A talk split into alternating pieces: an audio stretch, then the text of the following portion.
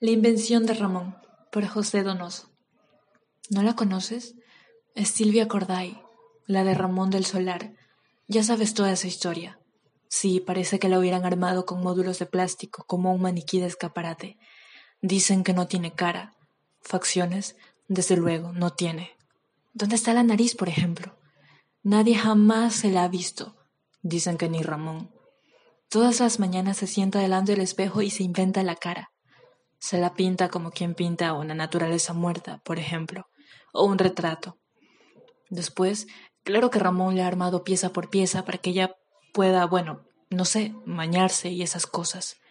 A veces uno ve a Ramón durante semanas enteras sin Silvia.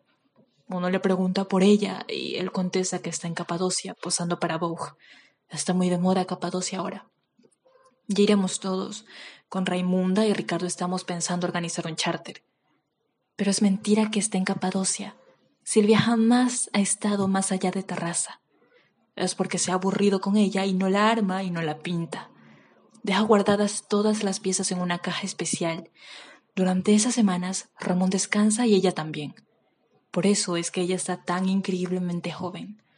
Porque durante esas semanas que pasa guardada y sin armar, el tiempo no transcurre para ella. Después, cuando Ramón la comienza a echar de menos otra vez, la vuelve a armar y salen juntos a todas partes. Instrucciones para llorar por Julio Cortázar. Dejando de lado los motivos, atengámonos a la manera correcta de llorar, entendiendo por esto un llanto que no ingrese en el escándalo, ni que insulte la sonrisa con su paralela y torpe semejanza.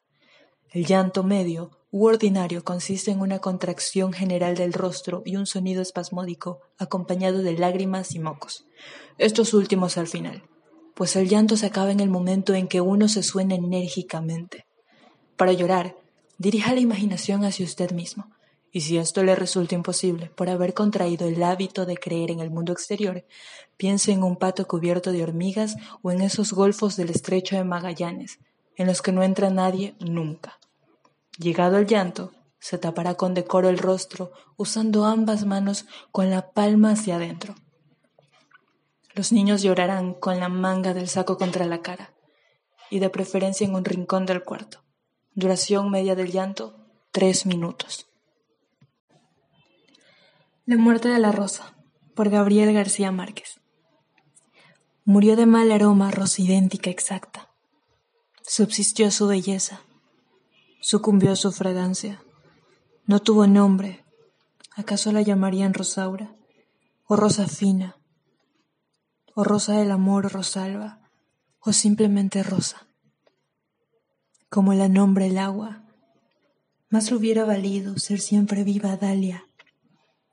Pensamiento con luna, como un ramo de acacia.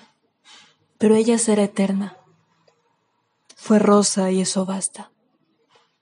Dios le guarde en su reino, a la diestra del alba.